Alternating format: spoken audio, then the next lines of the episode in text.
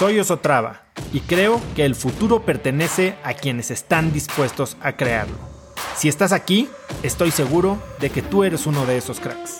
Una persona que toma acciones de impacto todos los días, que aprende y prueba cosas nuevas, que ataca sus miedos y sobre todo que vive la vida en sus propios términos.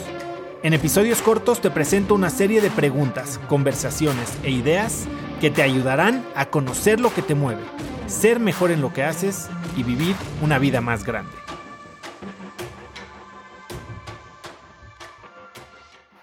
A ver, ¿por qué no quiero tener más lana? Pues una de las creencias que yo tenía era que pues, la gente que tenía lana había tenido que sacrificar algo importante para mí, ¿no? Como su familia o incluso hasta su honestidad, su ética. Y entonces, cuando me di cuenta que pensaba así, porque nunca lo decimos tan clara y tan crudamente. Nosotros simplemente decimos no puedo hacer más lana, se me escapa, ¿no? Y el dinero y yo nada más no, no tenemos esta relación de amistad, ¿no? Y siempre que hablando correteando, pues se me va. Y hay gente que tiene una relación con la lana padrísima, o sea, le llega y le llega y le llega y le llega, pero detrás de eso hay ciertas creencias que son las que te impiden construir esta relación. No te vayas más lejos. Para mí, yo eh, antes de casarme con mi esposa, tenía la creencia de que había un tipo de niña o de mujer para la que no me alcanzaba. O sea, no que no me alcanzaba la lana, también, pero creía que para tener una mujer en mi vida de ese, de ese calibre, de ese que se viera así, que se vistiera así, que hablara así, que tuviera tales amigas, que a mí no me alcanzaba, porque pues no, yo, o sea, ella me iba a pedir algo que yo no podía dar, ¿no? Ella tal, o sea, y esa era mi creencia. Y entonces, ¿qué es lo que yo hacía? Que esas personas claramente no se me acercaran, porque yo solito ponía los pretextos que ellas necesitaban para no acercarse a alguien como yo. Cuando ni siquiera cambié la creencia yo de voluntad propia.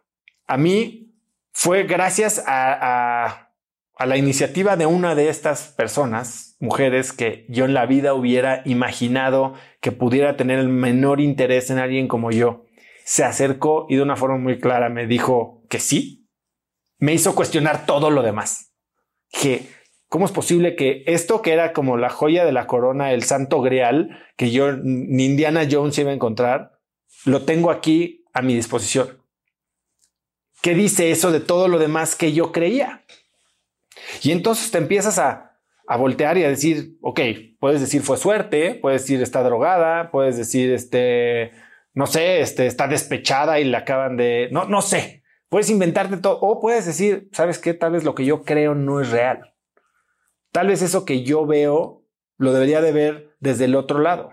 Y a veces por eso sirve cambiar de círculos, ¿no? Eh, me platicaba yo esta semana, ¿qué es lo que, qué es lo que hace que la gente sea exitosa? Yo creo que siempre está dispuesta o que te, no, la pregunta era, ¿Qué es lo que te ha permitido el trabajo que tienes hoy? ¿Cómo el trabajo que tienes hoy te ha ayudado a tener más éxito? Y mi respuesta fue que mi trabajo me obliga a ver la vida desde la perspectiva de otras personas muy diferentes a mí eh, que están teniendo éxito. Y entonces mis creencias en este momento digo, bueno, tal vez yo creo algo, pero esta persona que es claramente exitosa crea algo diferente. ¿Qué es lo que no estoy viendo yo? Si esta persona piensa tan diferente de, mí, ¿por qué le funciona? ¿Y por qué no me podría funcionar eso a mí? Tal vez esa es la diferencia, ¿no? Que él piensa de una forma diferente a mí y eso funciona y mi forma de ver la vida, por más que creo que es la correcta, no lo es. Entonces, tener esta exposición vía amigos diferentes, vía libros, vía documentales, vía conversaciones, podcasts, a cosas que no necesariamente irían de acuerdo a lo que tú crees o a cómo te has formado o a la identidad que tienes. Cosas que de verdad, como decía Berto Taracena, lo, que te choca, te checa. Cuando te enoja algo, habla de que hay algo ahí que tienes que explorar. ¿Por qué te enoja tanto? ¿Qué dice de ti ese enojo? Y si te permites explorarlo, puede que encuentres algo útil.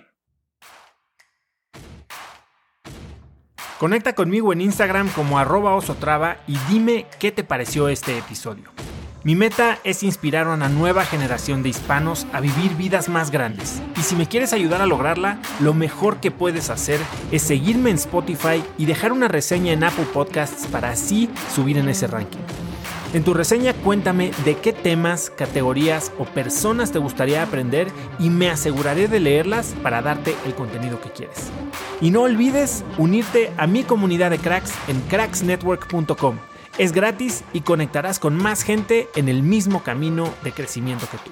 Eso es todo por hoy. Yo soy Oso Traba y espero que tengas un día de cracks.